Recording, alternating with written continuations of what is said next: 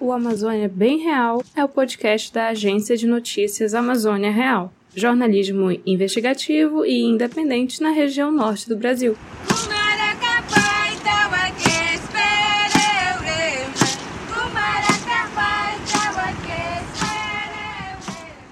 Olá, ouvinte! Meu nome é Maria Cecília Costa e eu sou apresentadora do podcast Amazônia Bem Real. A agência Amazônia Real completa oito anos de fundação em 20 de outubro de 2021 e a gente resolveu fazer essa série de podcasts para contar essa história para você.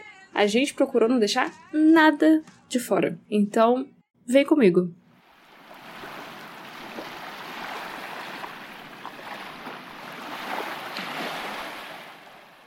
Para falar sobre a primeira agência de jornalismo investigativo do norte do Brasil, nada melhor do que conversar com as suas duas fundadoras, as jornalistas Elaís Farias.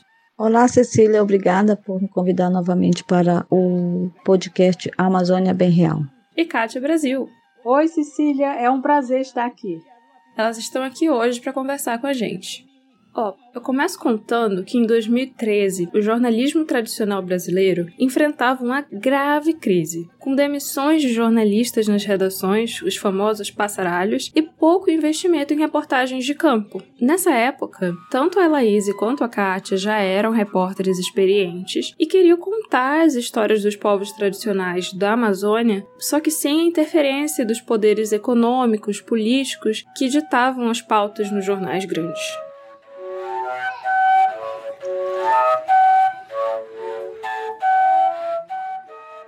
Kátia, como é que surgiu a ideia de criar a Amazônia Real? A Amazônia Real foi criada no ano de 2013. Foi no momento em que vários jornalistas estavam sendo demitidos das redações. A Elaís Farias foi a primeira jornalista do nosso grupo a ser demitida do jornal que ela trabalhava há anos, né? O jornal A Crítica de Manaus. Quando ela foi demitida, eu liguei para ela e perguntei se ela ia continuar escrevendo sobre meio ambiente e povos indígenas, porque a Elaís era a única jornalista do Amazonas que escrevia sobre esses temas. Ela tinha inclusive um blog dentro do próprio jornal. E aí eu disse para ela: você tem que criar agora o seu próprio blog para você continuar escrevendo sobre esses temas, porque ninguém mais vai escrever aqui no estado como você fazia no jornal. Passou alguns meses, foi por volta de maio de 2013, eu fui demitido do jornal Folha de São Paulo. Eu era correspondente em Manaus, trabalhava desde o ano de 2000, então tinha 13 anos de trabalho na Folha. E quando eu fui demitida, a Liege Albuquerque, outra colega nossa, me ligou e disse: agora que você e a Laís estão fora das grandes empresas, vamos abrir uma agência de notícias.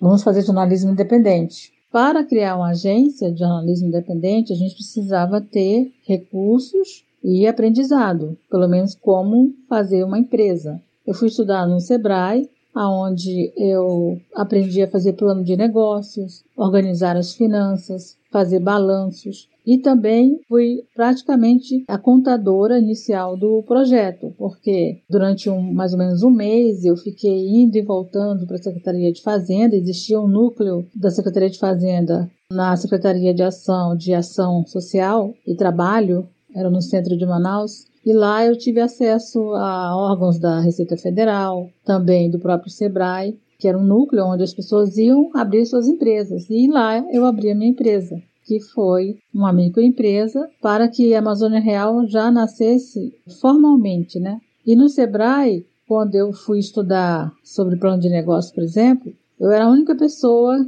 que queria abrir uma empresa virtual, porque nós não tínhamos ainda um lugar para sediar a Amazônia Real, e que era jornalista, porque os meus colegas de sala de aula eram padeiros, tinha uma pessoa que queria fazer a sua loja de costura, um outro queria abrir uma agência de viagens, o outro ia mexer com essa parte toda de comércio, de roupas, eu era a única pessoa que era jornalista. E a professora sempre conversava comigo no final da aula, porque era um negócio virtual, isso em 2013 ainda era uma novidade, né? Ela me explicava como eu tinha que trabalhar e ela me disse uma coisa que eu levei, trouxe para a vida, né? Que foi o seguinte: eu ia trabalhar o primeiro, segundo, terceiro, quarto ano e eu não ia ter lucro porque o meu negócio, além de ser virtual, era sem fins lucrativos, mesmo sendo uma empresa. Então ela sempre dizia para mim: vocês não vão ter lucro nunca. Vocês vão ter o retorno do investimento, vão crescer, vão expandir, mas vocês não vão ter esse perfil de uma empresa que fatura mensalmente, porque vocês são fins lucrativos.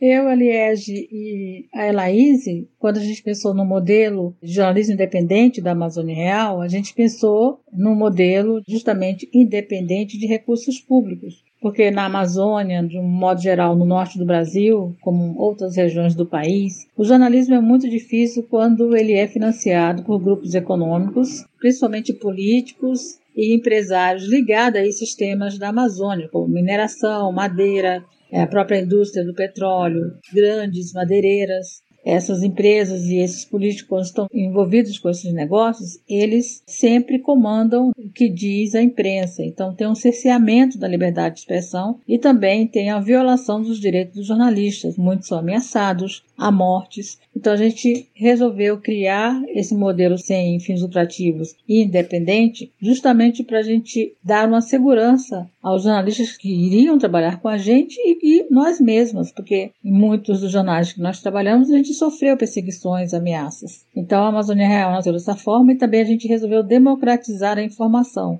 Isso para que todo o conteúdo da Amazônia chegasse aos territórios e aos próprios indígenas e ribeirinhos quilombolas que são as pessoas que nós avaliamos que não tinham visibilidade na grande imprensa e que precisavam ter essa visibilidade num site que tinha o objetivo né, de dar visibilidade a essa, essas questões a esses povos. Então seria contraditório a gente ter que enviar um conteúdo e a pessoa pagar né, por assinatura ou pela própria matéria no PayPal, por exemplo, se a gente não democratizasse a informação. Então nós pedimos ajuda ao professor Rosenthal Alves, que é um professor especialista em comunicação, nós ficamos na dúvida se a gente abriria ou fecharia esse conteúdo, e ele nos disse o seguinte: vocês são conhecidos como jornalistas dos jornais onde vocês trabalharam, mas vocês não são conhecidos como empreendedoras, então vocês têm que dizer ao que veio, né? O Amazônia Real foi lançado no dia 20 de outubro de 2013, dando acesso a qualquer pessoa ao nosso conteúdo e com o objetivo também de republicação dos conteúdos. Essa forma de trabalho também teve a inspiração da Agência Pública de São Paulo, que nós tivemos muito apoio no início da Amazônia Real, da Marina Amaral e da Natália Viana. Elas são as diretoras da Pública, elas nos ajudaram muito. Também fomos inspiradas pelo site El Faro de El Salvador, que também faz jornalismo independente, e pelo site Pro Público dos Estados Unidos, onde eles têm milhares de leitores e também tem essa forma de receber doações para garantir a produção do conteúdo jornalístico independente. É muito interessante a gente conhecer os bastidores da fundação da Amazônia Real, né? E, Kátia, eu queria saber o que você destaca mais nesse começo da agência. Por volta de dezembro de 2013, a Liege Buquerque já tinha saído da Amazônia Real para seguir seus planos pessoais de trabalho e eu e a Laíse continuamos a seguir na Amazônia Real e nós começamos a cobrir o conflito na região do sul do Amazonas, em Humaitá, onde mais de 140 povos indígenas foram ameaçados de morte numa revolta da população. A população se revoltou porque três homens brancos desapareceram no território indígena. Então a gente começou a cobrir isso de Manaus, a gente não tinha recursos para viajar até o Maitá. Naquela época a gente trabalhava com nossos próprios recursos, não tinha financiamento de ninguém, nem doações. E aí nós começamos a fazer dia a dia essa cobertura, ouvindo indígenas, lideranças, polícia, autoridades, é, juízes, é, advogados, né? E essa nossa cobertura, ela se expandiu, ela cresceu, foi dando visibilidade. A gente, inclusive, na época já verificou que nós tínhamos mais audiência em São Paulo do que em Manaus. Apesar de estarmos dentro da Amazônia, a gente tinha pouca audiência na Amazônia, já era um grande desafio. E aí a gente começou a ser bastante conhecido, o nosso trabalho começou a aparecer. E não paramos mais, começamos a fazer grandes coberturas a partir daí. E no ano de 2014, a gente começou a montar a nossa rede de jornalistas, já contratando jornalistas nos estados, porque a gente sempre resolveu fortalecer a nossa categoria e não precarizar o trabalho do jornalista. Conseguimos um apoio da Fundação Ford para montar nossa primeira rede de jornalistas. E os nossos colunistas começaram a ser convidados, esses trabalham voluntariamente, e nós começamos a ter na nossa equipe Paulo Artacho, Felipe Fiançade, Carlos Dorigan, João Paulo Barreto, grandes nomes da Amazônia, especialistas, que começaram a escrever artigos e a gente começou a ver que a agência funcionava naquele momento como uma revista semanal. A gente publicava notícias uma vez por semana. Não tínhamos o compromisso de fazer um trabalho é, online, né, diariamente, porque nossa equipe era muito pequena. E assim começou a surgir a Amazônia Real na internet.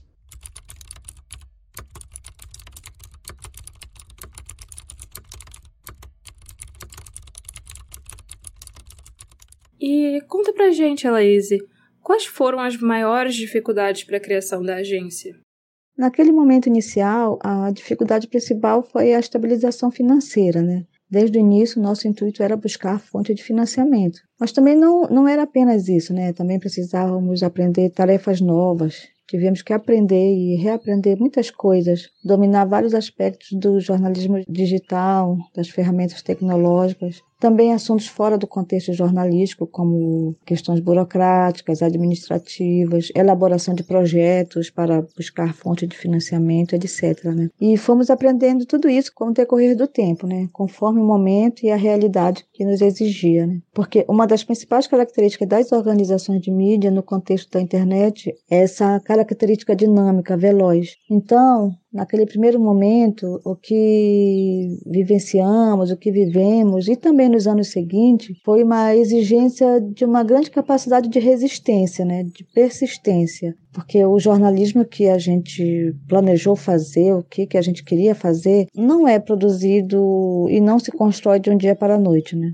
Por isso que eu falo que precisávamos ter muita capacidade de resistência. E essa é uma característica do ambiente digital, né? Por isso que eu falo que em oito anos a gente está sempre aprendendo, precisamos estar sempre concentradas, dedicadas e é preciso sempre estar renovado, né? Se renovar. Quando eu digo que a gente está sempre precisando se renovar, eu digo que é preciso sempre estudar, pesquisar, saber interpretar a realidade para te contar a verdade. Então, o jornalista sempre tem que estar disposto e estar com a mente aberta para o novo para a inovação e para a colaboração. É por isso que também nós tivemos que aprender até essa prática da colaboração, do jornalismo colaborativo, né? Eu digo que mais do que dificuldade, nós tivemos muitos aprendizados, né? Aprendizado de não se acomodar com projetos já consolidados, sempre se permitir experimentar, né? Mesmo que ocorra erros, né? Mesmo que não dê certo, mas a próxima vez a gente dá certo. Tentar sempre projetos vanguardistas, projetos novos. E essa é uma dificuldade que no início talvez a gente tenha percebido, mas que com oito anos fomos assimilando o quanto é importante experimentar e estar sempre atualizado sobre o que acontece né? no jornalismo, nas organizações de mídia, no jornalismo, nas outras organizações de mídia, não apenas no Brasil, mas na América Latina e em outros continentes também. E vou falar, olhando hoje para as conquistas da Amazônia Real, pode até parecer fácil, mas na verdade, as duas fundadoras enfrentaram muitos desafios nos primeiros tempos da agência. E como foi isso?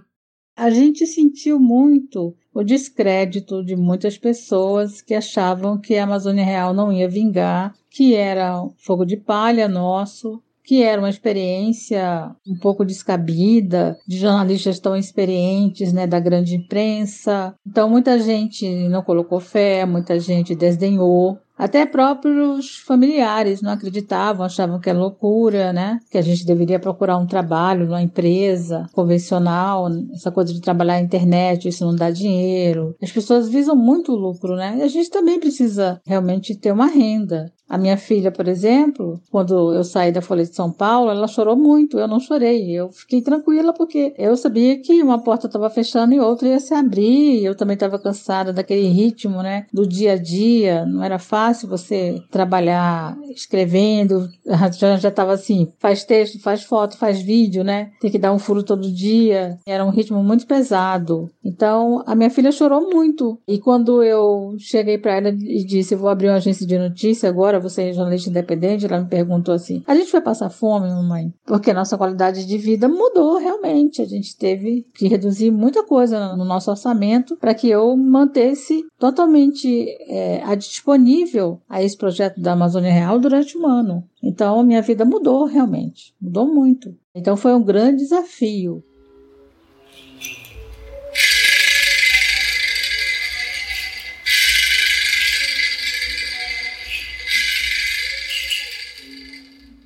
Sendo a Amazônia Real uma organização criada e liderada até hoje por mulheres, eu pergunto, Kátia, enquanto mulher, como você enfrentou o machismo no início da Amazônia Real?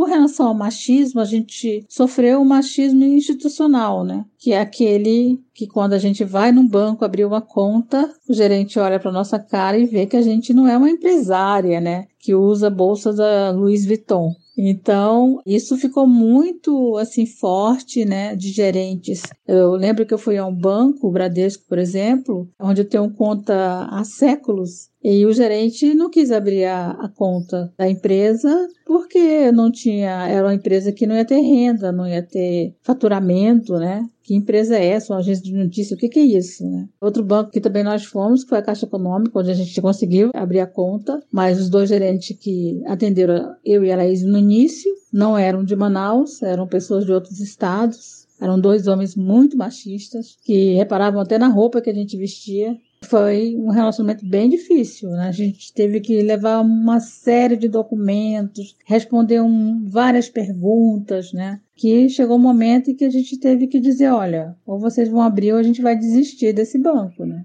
Então, assim, esse tipo de racismo que acontece contra mulheres indígenas e negras, mulheres de baixa renda, mulheres que não são da elite, é o comum.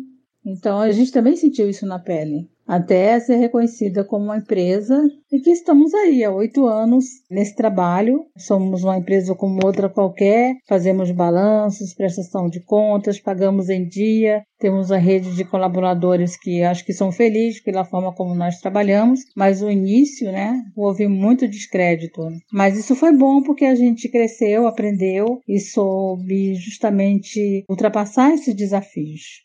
E agora eu tenho uma pergunta para vocês duas. Qual ou quais foram, né, tantas coberturas, a reportagem que deixou vocês mais apreensivas? Heloísa, conta pra gente.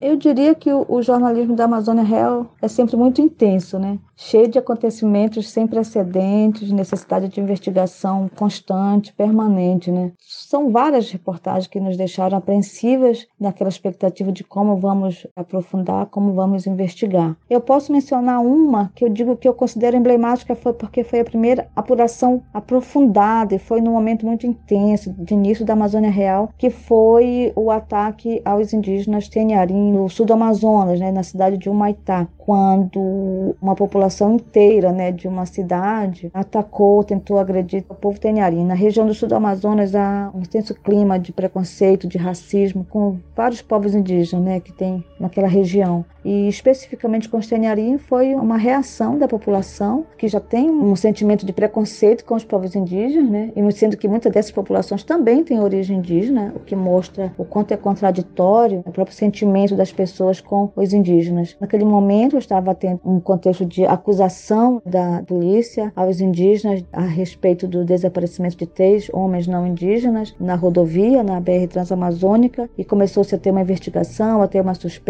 Esse foi um caso que se estendeu durante meses, né, também. Mas naquele momento a gente precisava investigar, estava tendo uma grande cobertura da mídia, sobretudo da mídia que é também muitas vezes racista, é, que estigmatiza a história dos povos indígenas. Isso foi final do ano, final de 2013. A Amazônia Real ainda não tinha fonte de financiamento, nossos recursos, nossas investigações eram sempre com recursos pessoais, né, e também não podíamos viajar fazer cobertura de campo na Amazônia exige uma logística alta, recursos elevados, custos altos. E nós fizemos toda uma reportagem, toda a nossa apuração via telefone, né? Nessa época, inclusive, eu tinha telefone fixo, eu tinha celular, mas eu usava mais o telefone fixo, inclusive para ligar para os indígenas. Consegui o telefone do orelhão da aldeia, porque isso que é tão importante ter, né? Telefone público, é, é até piada, transforma o orelhão, né? Que é coisa antiga, né, que é um meio de comunicação já em desuso, e no entanto, é, em muitas comunidades o telefone público ainda é o principal meio de comunicação, canal de comunicação com o mundo fora, né, das comunidades. Eu tive a apreensão pessoal, né, pelos indígenas e também uma apreensão da nossa própria cobertura, né. Nós estávamos recém iniciando, né, o nosso jornalismo, Amazônia Real, e ainda na incerteza se a Amazônia Real é, iria continuar, iria ter condições de continuar fazendo seu jornalismo. Então, eu digo sempre, e é uma, uma avaliação que inclusive eu e a Kátia fazemos, que foi bem emblemático, né? Foi ali que começou a Amazônia Real, ficou bastante conhecida por causa dessa essa apuração, né? E nós apuramos, e como é uma prática e é uma característica da Amazônia Real, a gente seguiu a apuração desse caso, fizemos várias suítes, encontramos outras abordagens do mesmo assunto, contando a história dos Teniarim, como que eles viviam, todas as violações que eles sofreram ao longo desde a década de 70, sobretudo,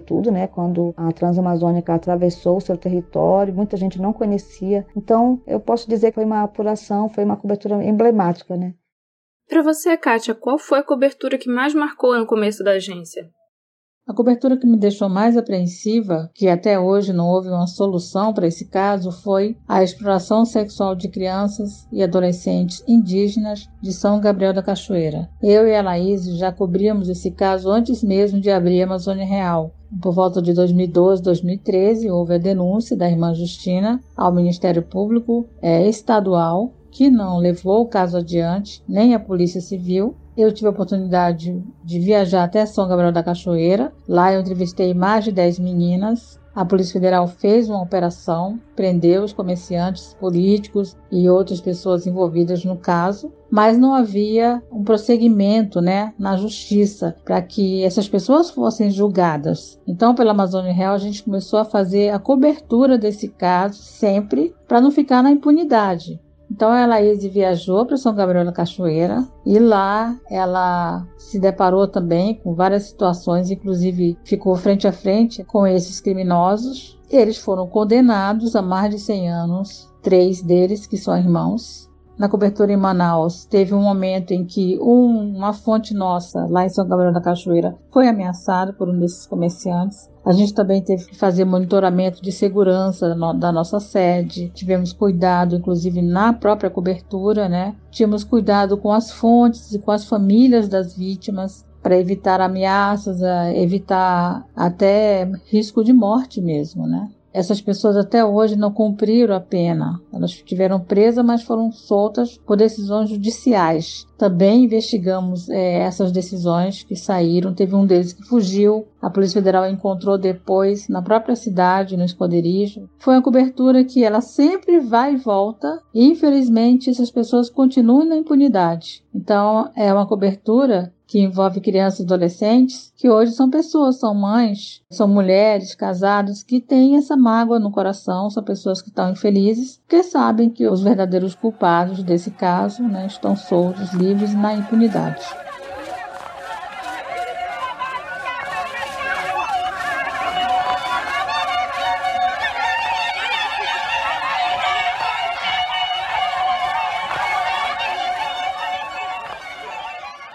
E assim, depois de tudo isso, acho que eu estou me perguntando e eu acho que você, ouvinte, também quer saber. Kátia, de onde que vocês tiraram tanta coragem para criar a Amazônia Real?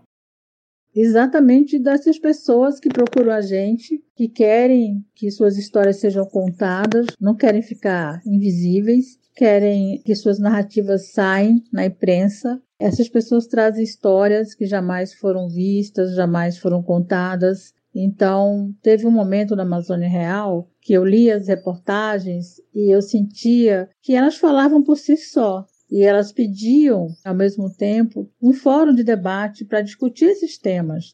Eu cheguei para a Laís e falei: a gente tem que fazer debate, nós temos que fazer eventos. Não dá para fazer essas reportagens especiais que a gente fica um mês produzindo, ou então viajando para poder contar uma história. E aí a gente publica recebe o comentário do leitor, os likes lá das redes sociais, a audiência sobe, mas e aí, o que, é que vai acontecer? A gente começou a fazer debates a partir de 2015 é, sobre a questão do desmatamento na Amazônia, a crise hídrica, a questão da crise climática, os grandes empreendimentos, as ameaças aos povos indígenas. Infelizmente, a gente teve que parar com os debates por causa da pandemia, mas foi a partir dos debates que a gente conseguiu ver o nosso público fisicamente, porque a gente só conhecia todo mundo virtualmente, né? E a gente foi receber estudantes, pesquisadores, pessoas comuns que gostam da Amazônia Real, pessoas do interior que viajam é, e viriam também aos debates. E a gente começou a ter financiamento para poder convidar as grandes autoridades da Amazônia, como Davi Yanomami, pessoas da etnia Budurucum também, que foram nossos debates, Cinta Largas, os pesquisadores. Então, assim, teve um momento em que a gente fez um debate que todas essas pessoas estavam reunidas e aí eu vi, daí que a gente tira a coragem, é da história dessas pessoas.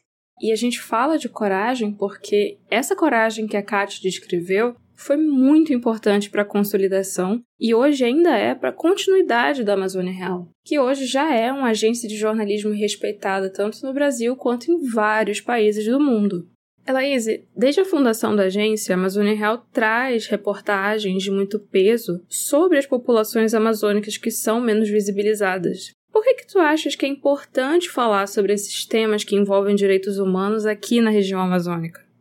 O bom jornalismo promove os direitos humanos, né? Podemos afirmar que somos defensores dos direitos humanos em nossa profissão. E isso é um exercício que vai muito além de uma abstração, né? O jornalismo por si só tem como fundamento os direitos humanos, né? Ele tem que obrigação de defender um projeto social responsável, democrático e ético. Essa é a condição primordial do jornalismo, né? A justiça social, a justiça ambiental, a defesa dos direitos humanos e dos não humanos, né? Então, em regiões de fortes contradições e desigualdades sociais como a nossa, com grupos sociais extremamente marginalizados, é necessário cobrir dessa forma, com essa preocupação dos direitos dessas populações. E os direitos humanos passam pela transformação de paradigmas e modelos que muitas vezes nos ensinam na faculdade ou nas redações por onde passamos. Eu acho fundamental termos um posicionamento, abandonar a retórica do distanciamento, da neutralidade, não para resolver todos os problemas, mas para cobrar e pressionar. Pressionar os agentes governamentais, os agentes públicos, os empreendedores, quem viola os direitos dessas populações. Né? E eu vejo que o legado do colonialismo colonialismo ainda é muito forte no jornalismo, né? Então é necessário quebrar certos padrões que se fixaram no conceito do que é jornalismo sobre populações amazônicas, algo que foca em assuntos socioambientais. Eu digo sempre que é urgente, é preciso romper com esse pensamento colonialista que predomina na cobertura do jornalismo, que isso se reflete né, nos estereótipos, na marginalização de muitas populações amazônicas, e não apenas amazônica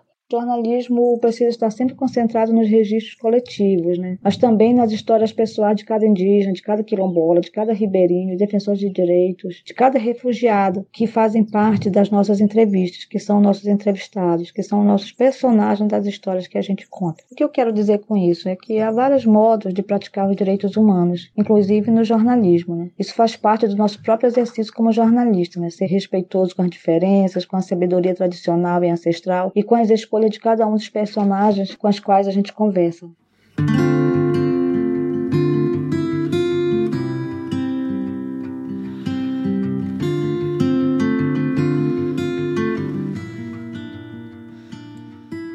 Muito bom saber disso, né? É uma aula de inovação no jornalismo e de empreendedorismo social também. No nosso próximo episódio do podcast, a gente vai ouvir as pessoas que contribuíram com a história da agência ao longo desses oito anos. Então eu queria encerrar agradecendo Kátia e Laíse pela confiança de me ter aqui como apresentadora nessa ocasião tão especial e pelas entrevistas que ajudaram a gente e a você, ouvinte, a conhecer, entender e mergulhar cada vez mais na história da Amazônia Real. Muito obrigada também também a você, ouvinte, que continua aqui com a gente. E espero vocês no próximo episódio. Até semana que vem. Chara, chara.